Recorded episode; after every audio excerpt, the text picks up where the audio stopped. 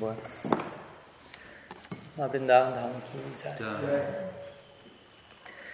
So, buenas tardes a todos. Un gusto poder estar por aquí nuevamente. Después de algún breve lapso. y poder compartir con ustedes el día de hoy, estos días. Entonces han, sido seleccionadas una serie de preguntas breves.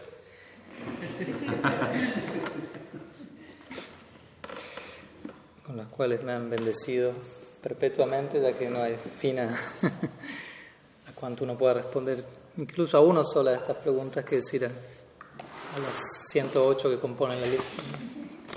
Pero vamos a comenzar con algunas de ellas, vamos a ver hasta dónde, hasta dónde llegamos, hasta dónde podemos. Y en todo caso me, me contaron por ahí que las, que sobren ahí, Janarda Maras tendrá que responder por ello. Entonces, bueno, aquí hay algunas preguntas, las traté de agrupar un poco por temas, cosa de abarcarlas dentro de lo más posible en, en, en un mismo encuentro, si son de un mismo tema. De todas maneras, si hay preguntas sobre la, la respuesta a estas preguntas, al final podemos seguir compartiendo.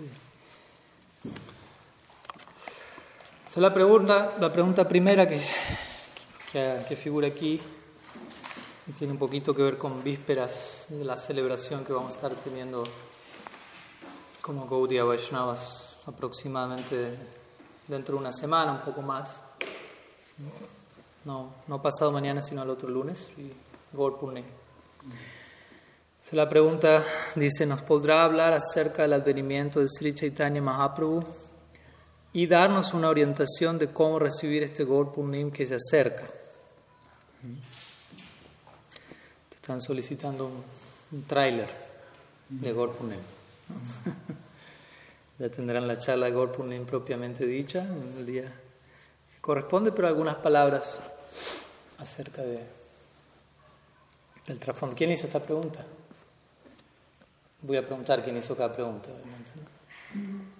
No, se van a salvar por eso. ¿Quién?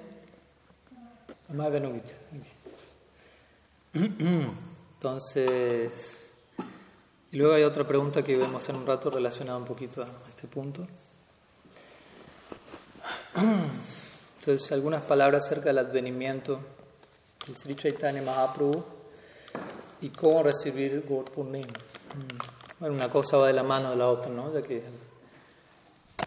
al educarnos acerca de, de las razones para el advenimiento de Mahaprabhu, estamos más preparados para, para honrar debidamente esa celebración. Sambanda y Avideya, digámoslo así. ¿no? La medida que recibimos una orientación de quién es, por decirlo así, la persona que está de cumpleaños, vamos a poder celebrar de una, de una manera más, más sustancial. ¿no? Como si uno lo invita al cumpleaños de alguien y uno no tiene idea quién es esa persona, y no va, ahí en el cumpleaños, le lleva un regalito, feliz cumpleaños. Pero si eventualmente uno se llega, alguien le llega a contar, pero vos no sabes quién es esa persona de cumpleaños, ¿no? Esta persona tiene estas virtudes, estas cualidades, ha hecho esta tremenda labor de, de, de caridad para el mundo entero, ¿no? ha experimentado ¿no? cosas muy profundas. Entonces uno ya va al cumpleaños de otro lado. Uno a decir, bueno, no puedo, no puedo llevar el regalo que estaba pensando llevar, tengo que conseguir otro regalo. ¿No? Porque tomé conciencia de qué tantos regalos el cumpleañero ha dado. Con, el regalo que, que la vida de esa persona representa, la vida de ese cumpleañero es todo un regalo para el mundo, yo no puedo llegarle con, cualquier regalito. Pero si no hubiésemos sido informados de eso, sí, quizás estábamos en el cumpleaños, participamos.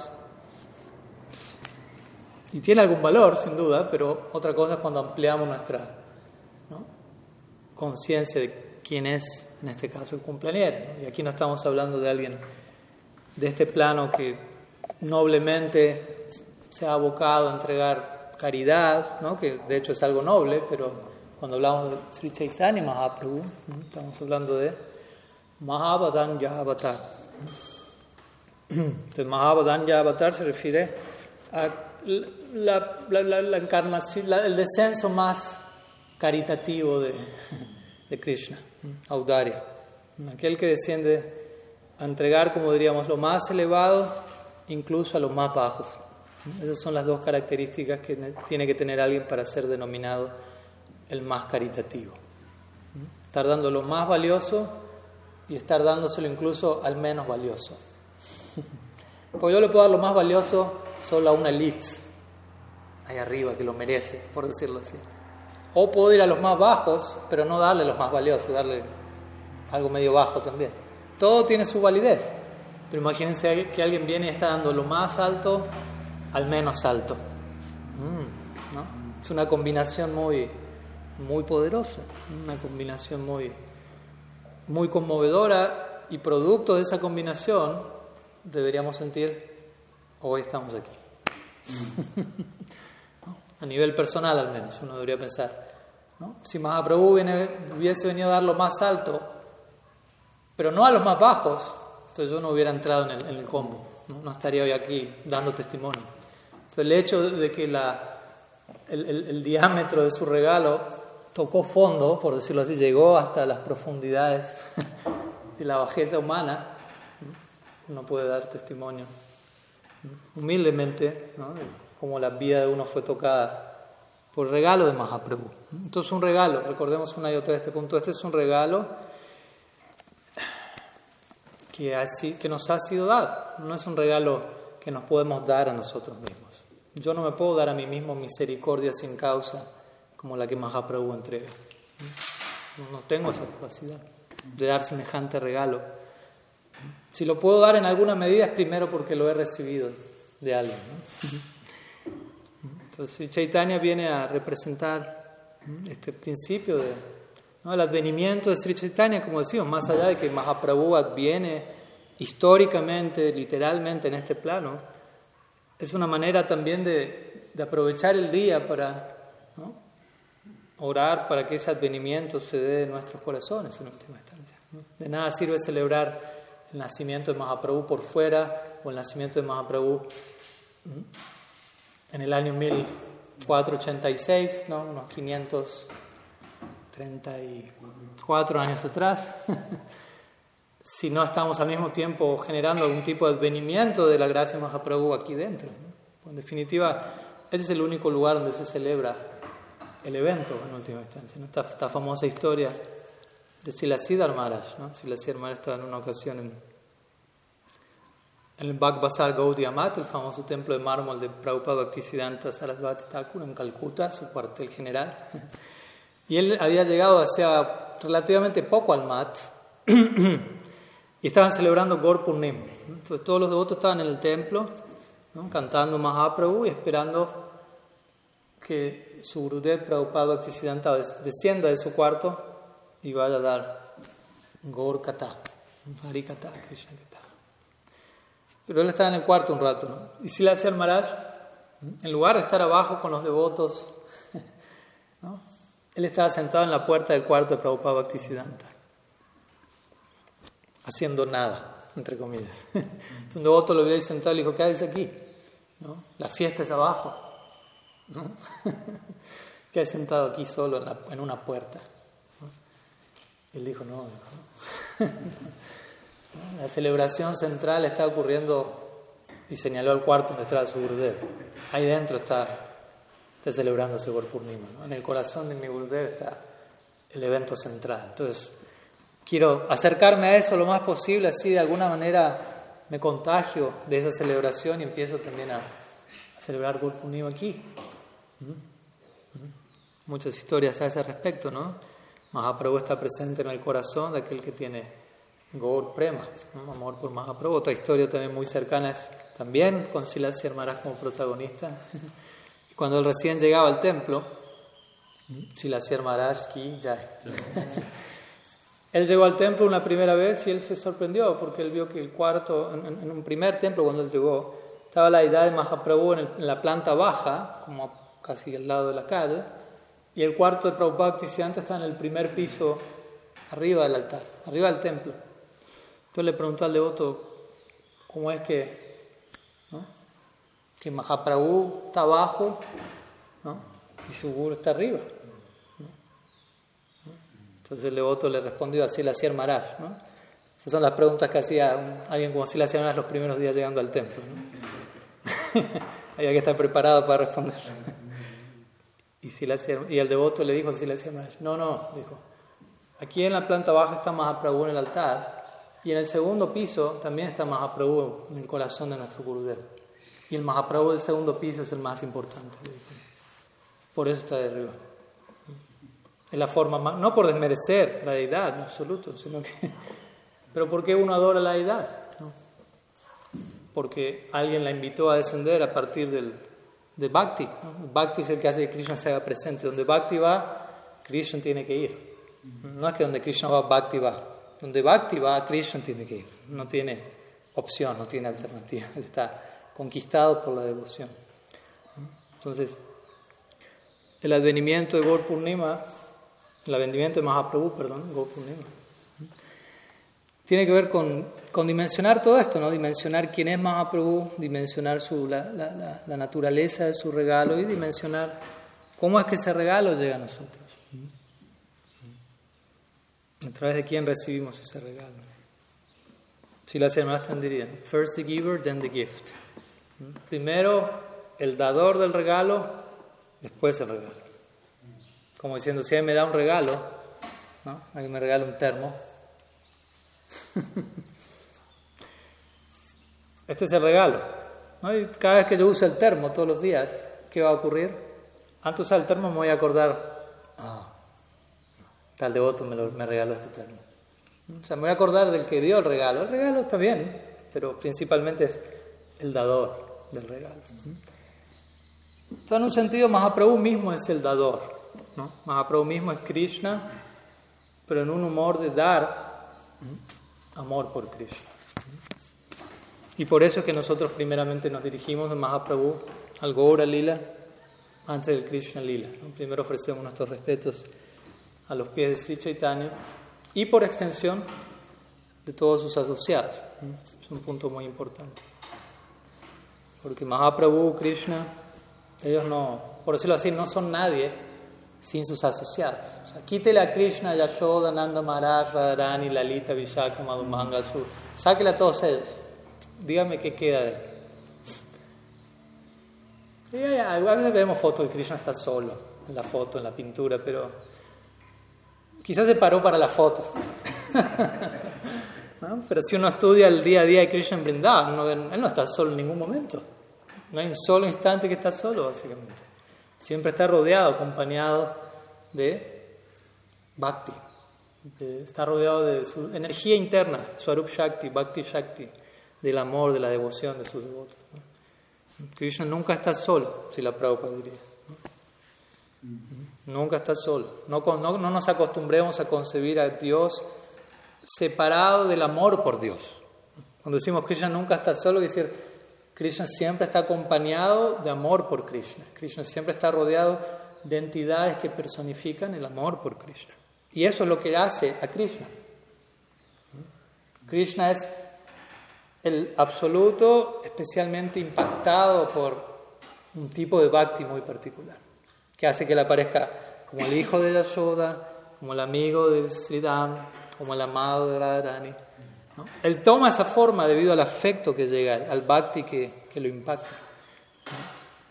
¿Se entiende? Así como si, no sé, a nosotros también nos pasa eso, ¿no? Si viene nuestra propia... Si viene mi mamá, mi mamá me va a decir, vení, bebé, hijito, nen, me va a abrazar. Y yo voy a entrar en un humor de hijo. O sea, yo no me voy a comportar como, como el papá de mi mamá, como su marido, como su hermano, nada hay un raza ahí, por decirlo así. Si viene un, un, amigo, un hermano de igual a igual, soy otra persona. Soy la misma persona y soy otra persona al mismo tiempo. ¿Se entiende? De la misma manera, de acuerdo al tipo de afecto que nos llega, adoptamos una forma en particular. Si eso nos pasa a nosotros, ¿qué decir? Si nos pasa a nosotros en relación a veces a afecto que no es precisamente amor divino, que decir en relación al amor divino impactando no en nosotros, sino en Krishna, el receptáculo perfecto del amor divino. ¿Cuánto no lo va a afectar eso a él? Que él va a terminar tomando distintas formas. Krishna, Srimad, Ramachandra, Mahaprabhu. Siempre es la misma persona, pero uno dice, pero ¿por qué tiene una cabeza de león ahí? ¿Por qué anda con un arco colgado allá? ¿Por qué esto? Diferentes tipos de afectos. Que, lo envuelven y él aparece de una forma parecida. Entonces celebrar Gor Punim es todo un arte. Es entender Mahaprabhu. Así como Krishna nunca está solo, Mahaprabhu nunca está solo. Y si queremos llegar a Mahaprabhu, debemos llegar a través de conocer a aquellos que,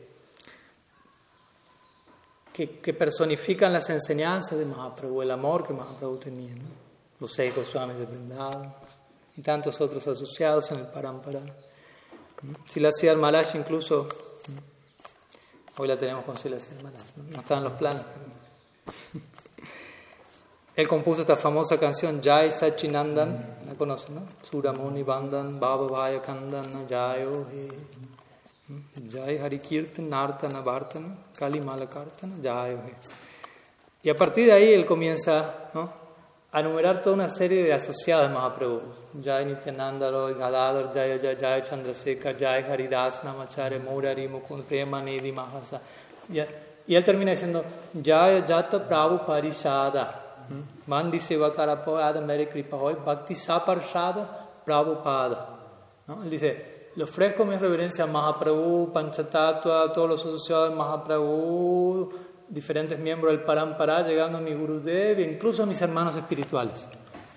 ¿no? Si las semanas los ve a todos ellos como parte del séquito que acompaña a Mahaprabhu.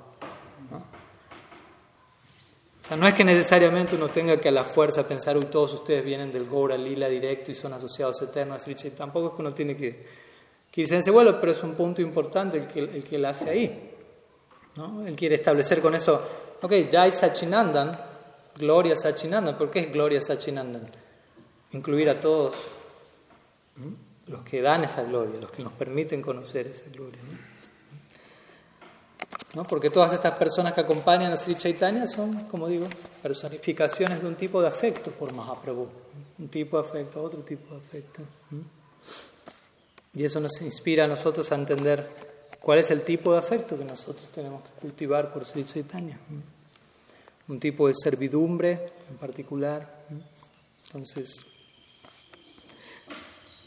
para nosotros como, como Gaudiya Vaishnavas, Gaur Purnima es, básicamente sería como nuestro año nuevo, por decirlo así.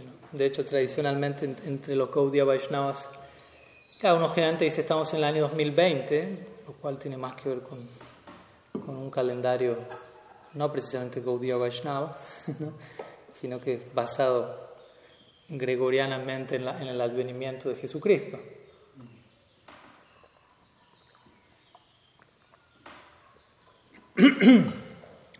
Pero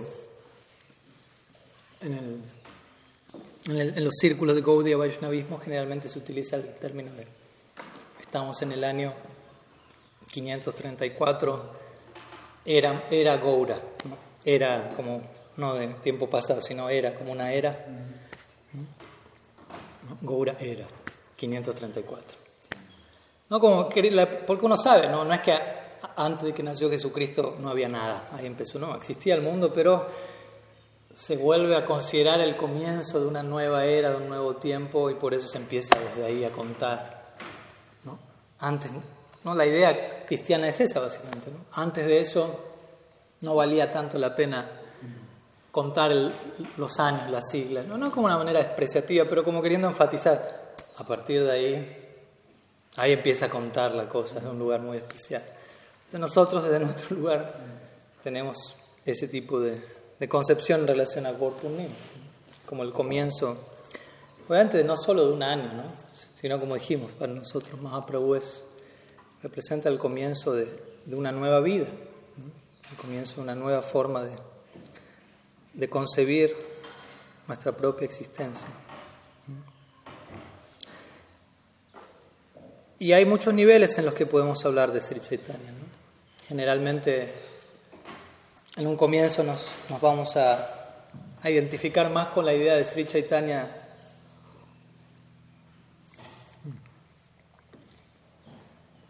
en relación a, como dije, al regalo que viene a dar, ya como eso nos, digámoslo así, nos rescató del fango del mundo material, por decirlo de una manera general. Como que uno va a estar más agradecido por haber sido salvado, algo así. Y está bien, perfecto. ¿no? Si uno está ahogándose y alguien me salvó. Gracias, gracias, gracias, me salvó, me salvó, gracias, gracias. No, no puedo parar de agradecerle.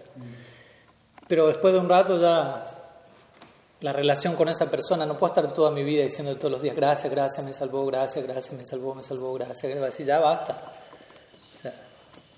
Si estás tan agradecido, pasemos a otra etapa en la relación, por decirlo así. ¿Se entiende? Si yo siento que le debo mi vida a alguien, porque me salvó la vida, sí, obviamente me rescató del pozo, me rescató del océano, lo primero que le voy a decir es, gracias por salvarme. Quizás se lo digo varias veces y un buen rato. Pero si realmente siento que esa persona me salvó y que le debo la vida, luego voy a empezar a pensar desde otro lugar cómo puedo reciprocar. Porque ya no alcanza con decir, ay, gracias, qué bueno que es usted, me salvó la vida. Eso ya lo dije al tiempo necesario. Ahora pasamos a una etapa donde voy a empezar a interesarme más en cómo reciprocar con esa persona y para eso voy a interesarme en conocer a esa persona. ¿Quién es esa persona? cuál es su vida, cuál es su mundo interno, cómo lo puedo servir de manera íntima y profunda. Eso es otra etapa que haber recién salido del hueco y decirle, gracias por salvarme, gracias por salvarme. ¿Está bien? Para ese momento estuvo bien eso. ¿Se entiende la idea? Como a veces, si la tripura me da el ejemplo, ¿no? Uno puede todos los días ver el sol saliendo, ojalá uno lo vea, porque sale. A veces nos pasa por alto, aunque es un fenómeno extraordinario que a diario acontece a nuestro alrededor y podemos estar un poco distraídos al respecto. Pero si alguien lo ve, mínimamente va a surgir un sentimiento de gratitud. ¿no? Es decir, bueno, gracias a, a esta entidad yo puedo, mi, mi día puede funcionar. ¿no? Sin sol, hasta acá llegamos en muchos aspectos de nuestra vida. Entonces, ¿no? un sentido de gratitud debe, debe emerger en nosotros. Surya Namaskar. Surya Namaskar, ¿qué es? Eso. Surya Namaskar no es una asana. Surya Namaskar es gratitud. A o reconocimiento de aquello de lo cual dependo y oficialmente presentar mi gratitud. Si no, uno se convierte en lo que Krishna denomina el Bhagavad Gita un kripana. Kripana quiere decir un, alguien avaro. Avaro quiere decir que no es lo suficientemente agradecido en ese sentido, ¿no? Avaro. Tendría que estar dando más gratitud, pero se la guardo por algún lado. y empieza a fermentar dentro de uno eso que uno no da. Entonces, de la misma manera, Pura diría, algunos, algunos se les pasa por alto que el sol existe, ¿no? No se toman el momento de decir, gracias, mi vida depende de ti, gracias, Surya Namaskar. Pero algunos que son un poquito más salvajes todavía y que sienten un sentido de la reciprocidad más grande, un compromiso más grande, que sienten no me alcanza con decirle gracias, van a empezar a preguntarse, ¿Y qué hay en el sol? ¿Qué estará pasando en el sol? ¿Será que puedo ir a vivir al sol? ¿Puedo entrar en ese planeta y, servir al Dios del sol personalmente y recibir? ¿no? Ya es otro nivel de, de querer ¿no? agradecer al, al, que me sostiene, por decirlo así. Claro, la mayoría de las personas no van a decir, usted está loco, ¿no? ¿Qué está hablando de querer irse a vivir al sol? No, quiero adquirir un cuerpo ígneo hecho de fuego y poder habitar ahí. Escuché que hay explosiones volcánicas y algo está pasando. ¿no? Cuando digo, cuando usamos el ejemplo del sol, se refiere a un paralelo de, de, Dios. Una analogía que el Veda usa una y otra vez. ¿no? Dios comparado con el sol. Un símbolo en este mundo que nos llama la atención del otro mundo. Entonces estamos hablando de Mahaprabhu y Mahaprabhu puede ser comparado tranquilamente al sol. Si la hacía lo describe como un volcán dorado de amor divino. Alguien que está haciendo erupción constantemente. Así como en el sol puede haber erupciones volcánicas, Mahaprabhu representa ese sol, ¿no? que hace erupción constante en éxtasis espiritual. Entonces algunos devotos van a preguntarse, ¿Cómo, ¿Será que puedo entrar ahí? ¿Será que puedo sumergirme en ese mundo volcánico? Algunos no van a sentir solamente, no se van a sentir satisfechos con solamente decir, gracias Dios por el pan de cada día.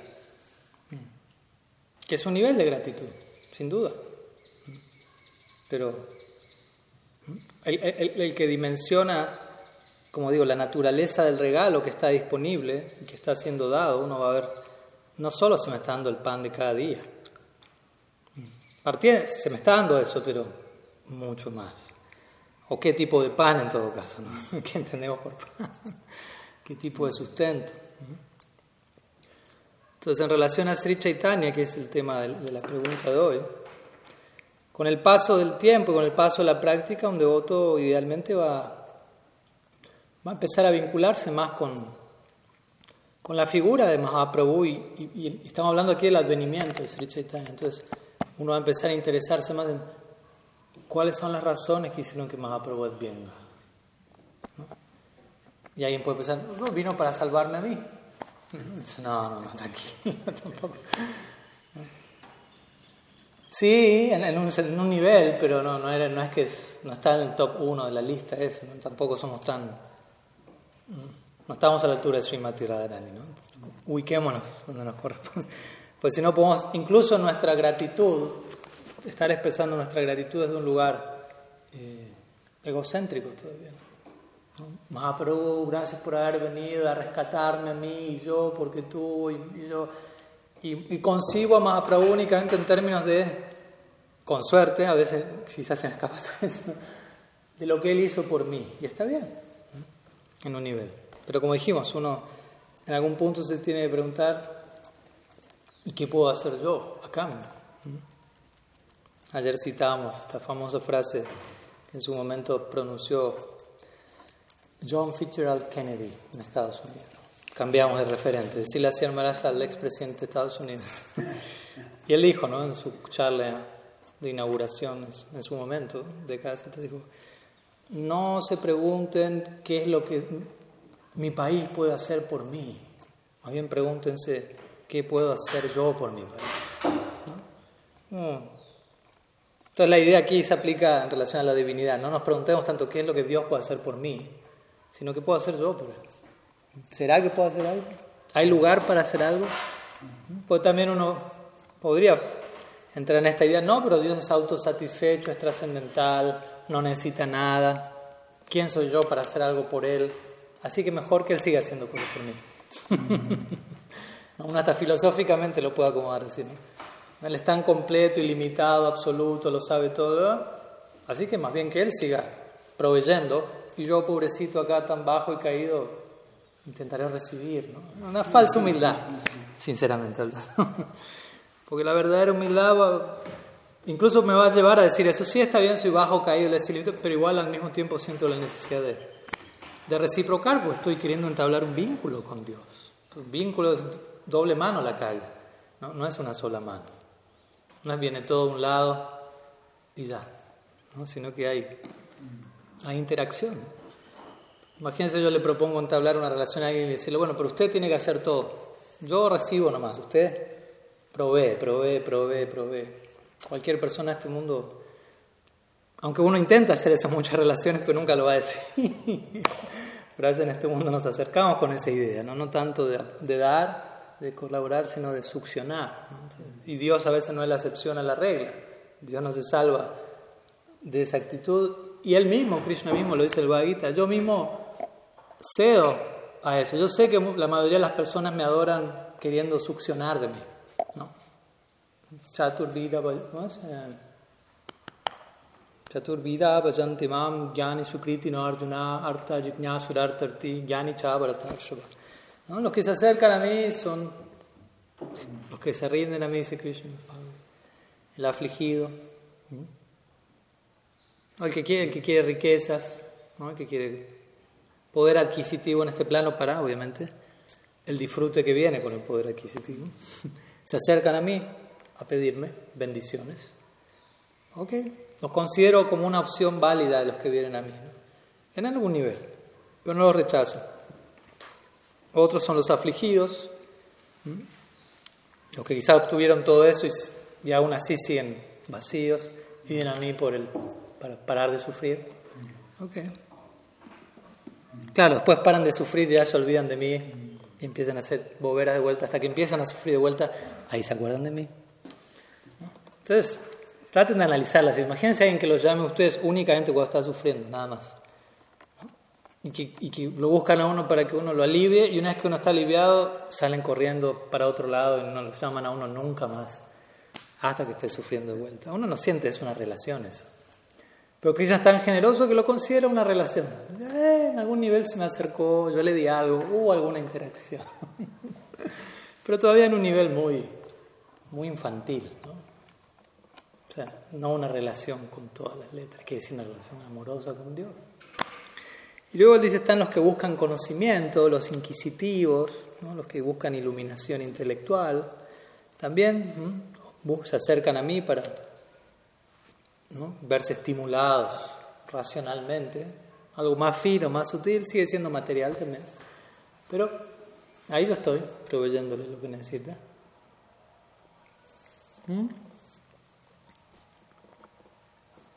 Y luego está el sabio, que en última instancia la idea es, el sabio es el que se acerca a mí no para pedirme algo, sino para ofrecerme algo. Entonces ya, eso ya es como...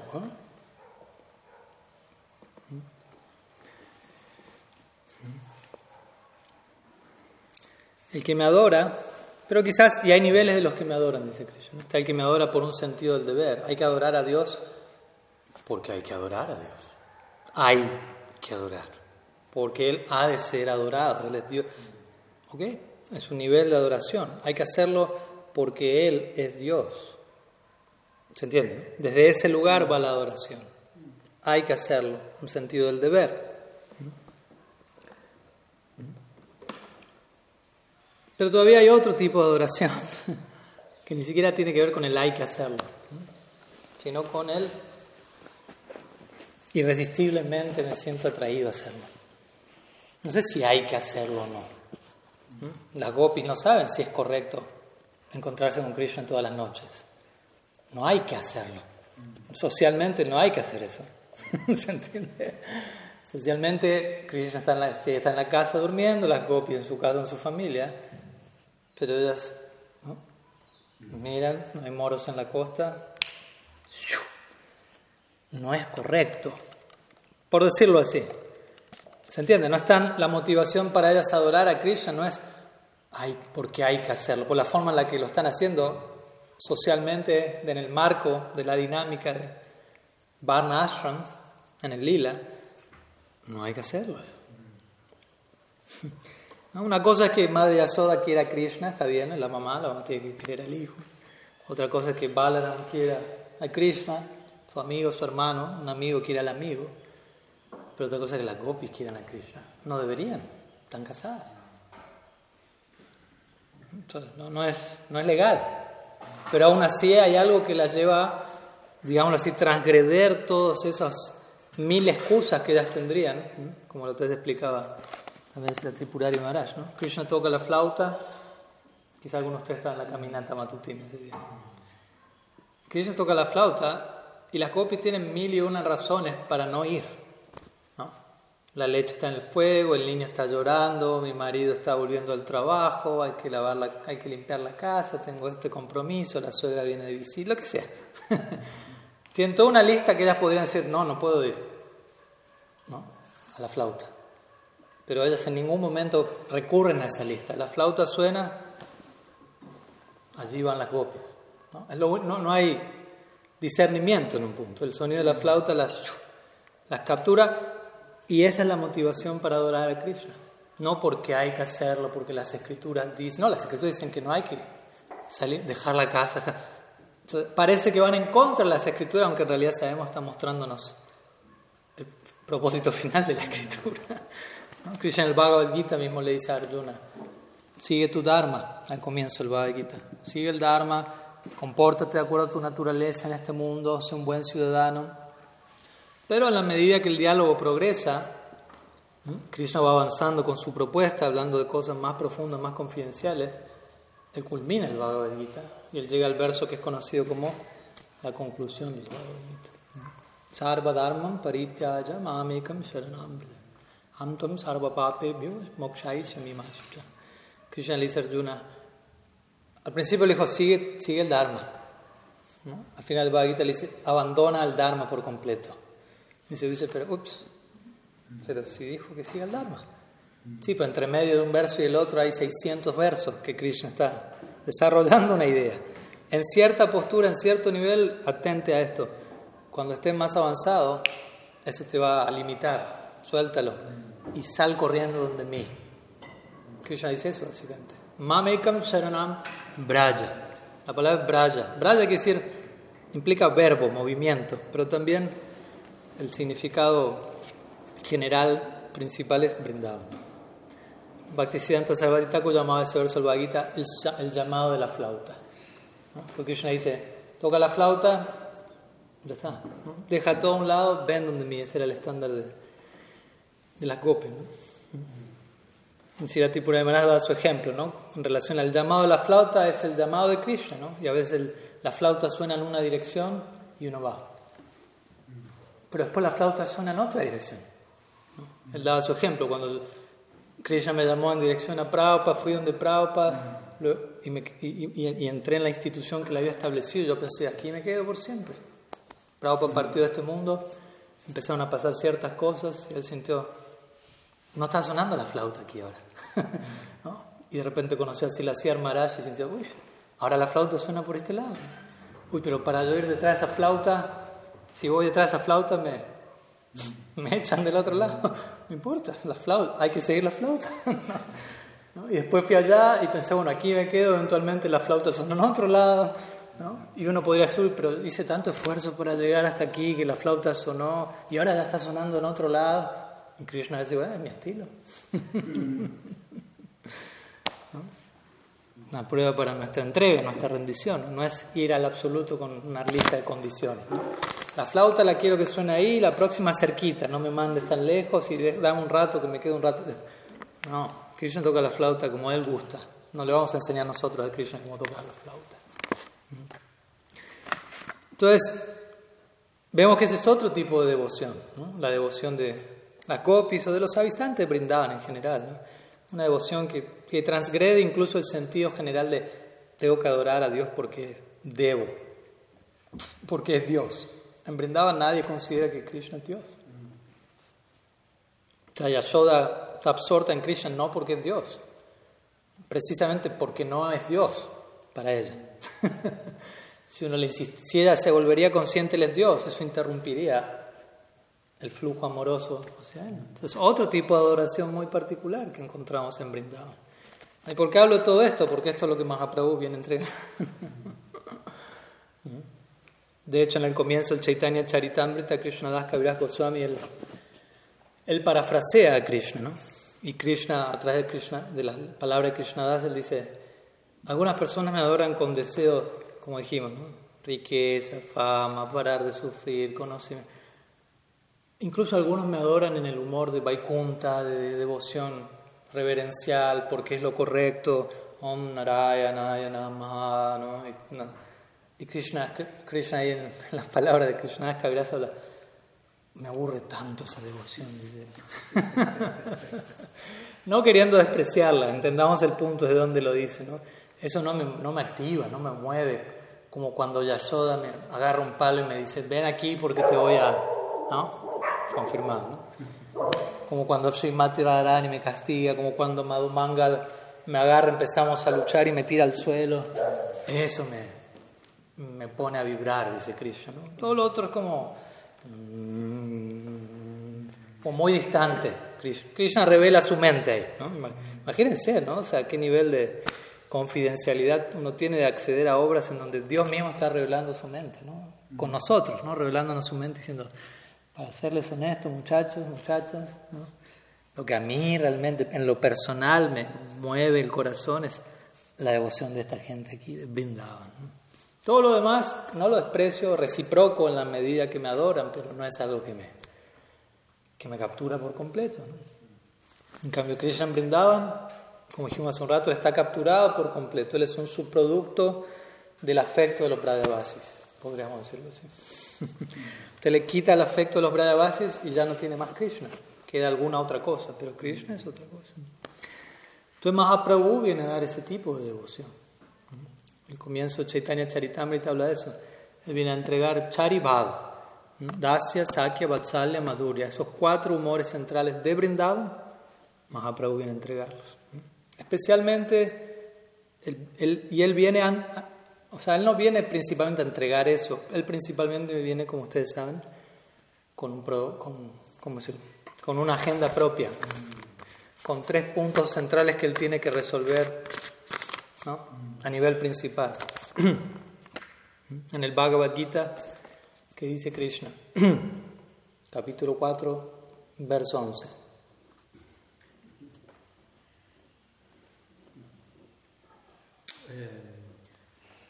Bien, ¿eh? bien. Había que insistir nomás un poco. Con el propósito de unir a los piadosos.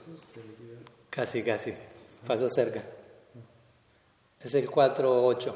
Ah, Tres versos más. ¿Sí?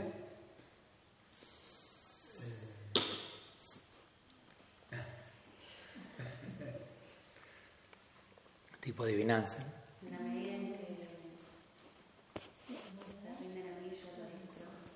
Exacto. Krishna dice en ese verso, la medida que alguien se entrega a mí, yo reciproco. Entonces Krishna dijo eso en el Bhagavad Gita, quedó registrado eso, no hay vuelta atrás. Por decirlo así, Krishna quedó escrachado, por decirlo así. Tiene que reciprocar. ¿Eh? Ahora, ok, no hay problema. Bhagavad Gita. De ahí vamos al Bhagavatam. Bhagavatam es la, la continuación del Bhagavad Gita. Donde termina el Bhagavad Gita, empieza el Srimad Bhagavatam. Y, vamos avanzando, llegamos a la cumbre del Srimad Bhagavatam. Voy un poco rápido, perdón, pero llegamos al décimo canto del Bhagavatam, capítulo 32. Luego el Gopi Gita, luego de, de varias canciones, luego el Rasa de la primera parte del Rasa Lila. Y Krishna, ¿no? como ustedes saben, se reúne con las gopis, con Srimati Radha, empiezan a danzar todo, luego él se esconde, desaparece con Srimati Radharani y las gopis en separación buscando, encuentran a Srimati Radharani sola, Krishna había desaparecido de escena, todo esto con muchos propósitos. Y eventualmente las gopis se reúnen con ella, empiezan a cantar en separación para que Krishna aparezca. Y Krishna está escondido detrás de un árbol tamal, que es un árbol que tiene la misma tez que Krishna. Entonces, al Krishna ponerse al lado del árbol tamal, él se camufla y las gopis no ven que él está ahí. ¿Mm? Lo cual es interesante, porque igual muchas veces también lo que pasa es que Srimati Radharani ve un árbol tamal y lo confunde con Krishna y va corriendo y abraza el árbol. Y en otras ocasiones ella ve a Krishna y lo confunde con un árbol tamal. ¿No? La locura del amor divino. Pero en este caso, las gopis, Krishna estaba escondido tomando darshan de cómo el corazón de las gopis florecía en separación, ¿no? Ellas orando, llorando, cantando, implorando que Krishna se revele a, su visión. Y Krishna, como recordamos, él se había ocultado, se había retirado de Rasa Lila con la idea de que en separación el amor de las gopis va a crecer y la alegría de la unión va a crecer también, porque no puedo hablar de unión si no hay separación. ¿Se entiende? O sea, si no hay separación, ¿cómo voy a hablar de unión? ¿Cómo voy a unir con alguien que, con quien nunca me separé. Entonces la unión y la separación van realzando la, la experiencia. Entonces Krishna se escondió con ese propósito principal, que el, corazón, que el amor de las gopis aumente, y el amor de las gopis aumentó hasta tal punto en donde Krishna dijo, ¿qué es Especialmente en el caso de Srimati Radharani, ¿qué es esto? No lo conozco. Ese nivel de amor es desconocido para mí. Yo supuestamente soy rasa rash en las escrituras, aquel que saborea todos los niveles de amor, las variedades de amor, pero eso que ella está viviendo es inédito para mí. Y ahí surge en Krishna esta idea, quiero saborear eso. Entonces ahí empieza todo el plan para el proyecto Gaura Lila. ¿Por qué? Porque Krishna luego aparece en escena y le dice a las gopis, Naparyaham, Nirapayasam, etc. Les le dice, su amor es tal, es tan exclusivo, tan condensado hacia mí, yo no lo puedo reciprocar. En el Bhagavad Gita yo dije, en la medida que alguien se entrega, yo lo yo devuelvo. No puedo hacer eso con ustedes, dijo Krishna. Tengo que romper mi palabra del Bhagavad Gita. Una cosa es lo que dice Krishna en el Bhagavad Gita, otra cosa es lo que dice en el Srimad En el Bhagavad también se contradice con el Bhagavad Gita, en el, en el buen sentido de la palabra. Se encuentra con un nivel de amor y él le dice a las gopis, sea, ustedes todo lo que tienen lo dirigen hacia mí. Todo su afecto va 108% exclusivamente condensado hacia mí. Pero Krishna dice, yo no puedo hacer eso. ¿Por qué? Pues yo tengo tantos devotos con quienes reciprocar. En Vatsalya, en Dasya, en Sakya, en Brindavan, en Mathura, en Dwarka, en Vaikunta, en Ayodhya, en Planeta Tierra. Tantas personas me están adorando con tantas motivaciones y yo tengo que reciprocar. Estoy dividido en, millones. Pero ustedes, no. Todo dirigido a mí. Krishna dice, yo no puedo, no puedo reciprocarlo. ¿Se entiende la idea? Entonces Krishna dice, estoy en deuda con ustedes. Entonces, ¿cómo puedo pagar la deuda? no siento la puedo pagar, pero al menos quiero intentar pagarla. Entonces ahí es donde dice este verso, que Sanatan Goswami interpreta como Krishna está prometiendo y voy a descender una vez por día de Brahma en la forma de Sri Chaitanya, en el humor de, la, de Srimati Radharani, voy a cantar las glorias de ella y voy a tratar de hacer devotos para ella. Y de ese lugar voy a tratar de pagar mi deuda, de alguna manera, glorificándoles, haciendo kirtan. Entonces, todo eso es lo que hace que estemos celebrando luego Gorpurnima. Esa es la razón central por la que Mahaprabhu viene. Mahaprabhu viene, recordemos, Mahaprabhu es Krishna, no es alguien más, que no se nos vaya eso de la idea. Y es Krishna en un humor en particular con un propósito específico que viene a saborear este tipo de experiencia que les acabo de contar, el amor de Brindavan, especialmente el amor. Y ese amor em, él empieza a experimentar internamente, hasta tal punto que eso empieza a desbordarle y a rebalsarle. Y eso que lo empieza a desbordar empieza a salirse de él y empieza a salpicar a otras personas alrededor de él, como se describe en esa escritura. Y ahí es donde viene, aparecemos nosotros en escena. ¿no? llegó una gotita de esas atrás del parámpara, ya fue suficiente para viaje de ida. Pero es, esa función es, una consecuencia de la primera razón para su descenso. ¿Me explico? por eso se habla de las razones principales para el descenso de Mahaprabhu y las razones secundarias. Entonces, la razón principal es el bien a saborear el humor de Srimati Radharani se divide en tres, ¿no? Experimentar la, felicidad que ella experimenta, el amor que ella experimenta y la, belleza que ella percibe en Krishna. Para eso Krishna mismo entra en el rol de Radharani en la forma de Mahaprabhu. Pero el subproducto de eso es que lo que él experimenta empieza a rebalsar y se convierte en, el regalo que llega a nosotros a través de, la Gaudiya Sampradaya. Entonces eso y mucho más es lo que celebramos en un Gol Purnima, pero de vuelta no meramente, sí, Mahaprabhu vino y me salvó, pero ¿de qué manera me salvó?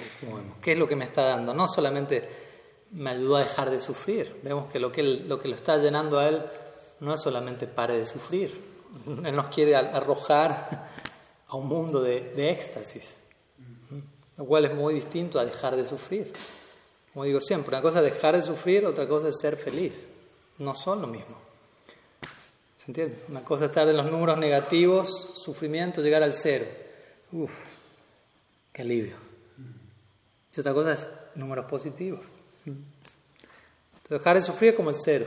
Sufrir son números negativos y ser feliz son los números positivos. Uno se invita a un, todo un mundo de números positivos, 108, 16.108. Entonces en, en Gaur Purnima, no de manera forzada, no de manera superficial, pero es importante que, que cada vez más podamos celebrar esas ocasiones desde un lugar lo más como descentrado posible de, nosotros mismos, ¿no? solamente interesarnos, gracias Mahaprabhu me salvaste, gracias, yo antes estaba, qué vuelta, está bien, es un nivel de gratitud que lo más probable todos tenemos que atravesar primero antes de ahondar en lo otro. ¿no? Uno puede dar el testimonio, yo 20 años, 30 años atrás, ¿no? a veces hacen testimonio en algunos lugares, yo era borracho, yo no tenía trabajo, pero Dios me ha dado esto. Y sí, es cierto, uno no está diciendo es mentira o está mal, pero no termina ahí. ¿no? O sea, si uno quiere terminar ahí, ok, tampoco Cristo nos va a obligar. Pero la vida con el tiempo nos va a mostrar que hay algo más, ¿no? Pero vemos que el, mensaje de Mahaprabhu, el Gaudiya Vaishnavismo, no termina ahí en absoluto. Ahí recién empieza. Ahí estamos calentando motores. Gracias Dios, me ayudaste, me sacaste esto. Y dice, sí, sí, te saqué esto con una idea en mente, para esto. ¿no? Y ahí empezamos como a, oh, a, dimensionar la profundidad del regalo. Y ahí empezamos a preguntarnos, bueno, ¿cómo puedo responder a esto? ¿Cómo puedo reciprocar a esto? ¿Me tengo que cualificar cada vez más? No solamente hacer, ¿qué tengo que hacer para reciprocar a esto? Y quizás la respuesta que tengo que hacer es, tengo que purificarme de tal manera para llegar a un nivel de avance que pueda reciprocar desde un lugar más profundo. No es solamente hacer algo y ya reciprocar. Quizá el hacer algo es avanzar, crecer, purificarme. Como una vez le preguntaron a un devoto, ¿no? Gurudev, ¿cuál es el mejor el servicio eh, que más le complacería? Vuélvete un devoto puro, le dijo. Ok. Quizás el devoto pensaba, vaya a limpiar el baño, cocínese algo. Volverte devoto puro, eso, ese es el servicio más, el proyecto más importante. Que hay una pregunta, bueno, ¿y eso? ¿Cómo hago eso? No es aprieto un botón y llegué, es todos los días, todos los días. Desde un lugar alegre, obviamente, no todos los días como uy, todos los días, sino ¿no? es mi proyecto de vida, por decirlo así, y de vidas, si hace falta, no hay problema. Sí, bueno, algunas ideas sobre cómo darle la bienvenida al Gol Purnima que se acerca. Y si quedan unos minutitos, ¿sí? Son ocho y cuarto, diez minutos me dan. Vamos a la segunda pregunta, la, la respondo más breve, prometo. Pero está de una manera ligada. Dice, ¿nos podrá hablar de la importancia que tienen para los Gaudiya Vaishnavas aquel sueño de Madre Sachi en el que Gornitai destronan a Krishna Bala? ¿Quién hizo esa pregunta? ¿Vaishnava?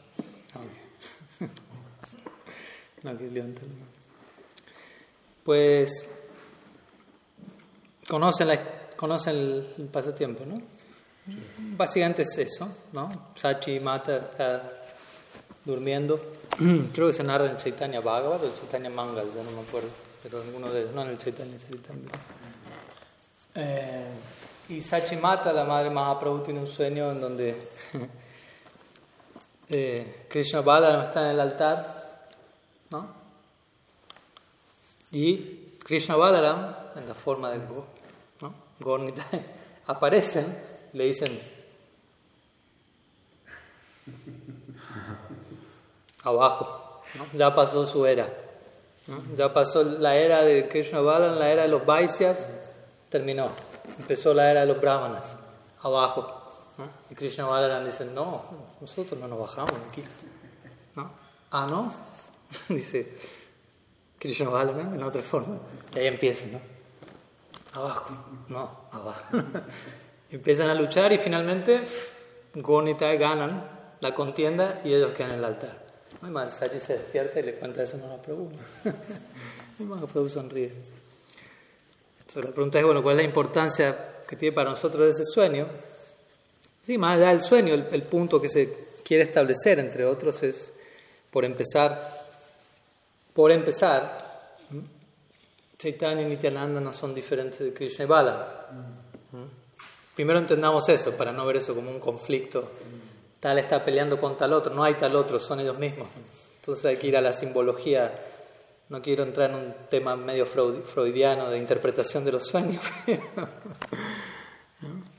Narottam Das Thakur dice, ¿no? Brajendra Nandana sei Sachi Sutta Hailahe Balaram Hailanitai.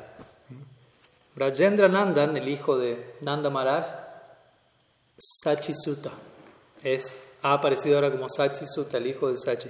Y Balaram Hailanitai. Y Balaram ha aparecido como Nitai. Entonces, básicamente, el propósito del sueño tiene que ver con con establecer, ¿no? Kali, eh, Yuga había comenzado recientemente y el Yuga Dharma, podemos hablar en términos de Yuga Dharma, eh, es Sankirtan para Kali Yuga. ¿Y quiénes son los embajadores del Sankirtan? Los padres del Sankirtan. Gornitananda. Ajana lambita abojo kanaka sankirtanaika pitaro kamalaya takshu. Sankirtanay Pitaro. Pita, ¿qué quiere decir pita? Padre. Entonces, Sankirtana Pitaro. Pitaro es en plural, padres. Entonces, Vishwambaro Duyabaro Yugadharma Palo Bande Jagat Avatar. Fresco reverencias, pranam mantra Gornitananda. Primer verso Chaitanya Bhagavad.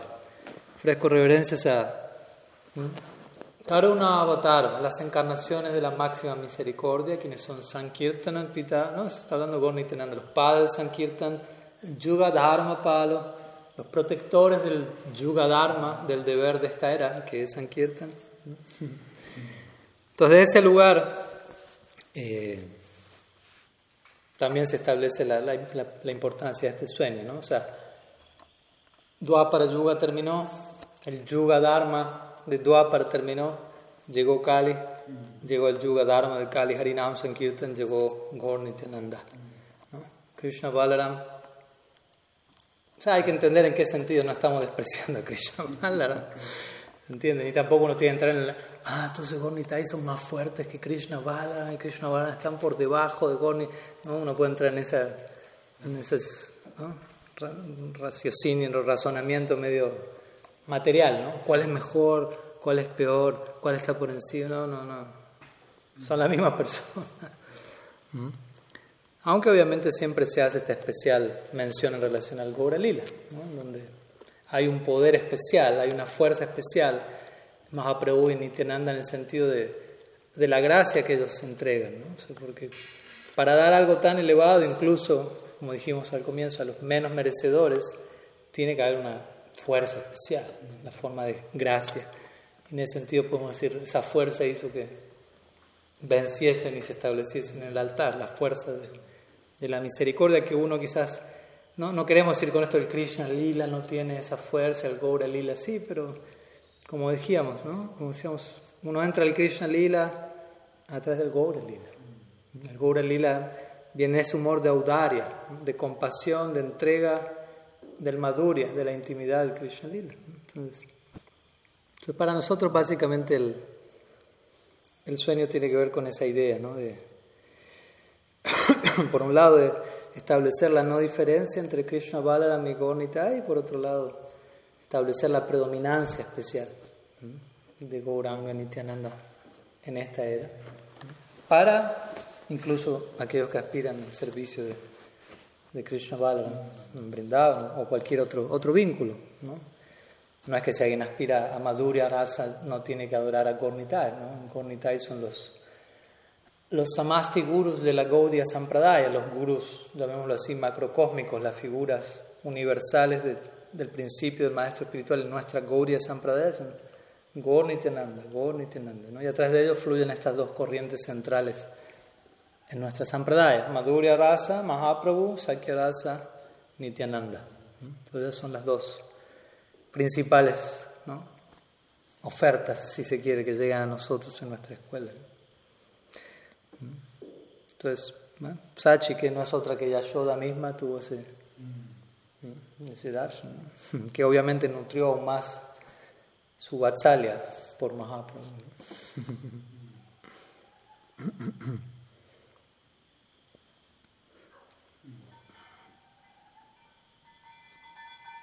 Okay. ¿Algo, ¿Alguna pregunta? ¿Algo en relación a lo que hablamos? ¿Algún punto que, se, responderíamos brevemente?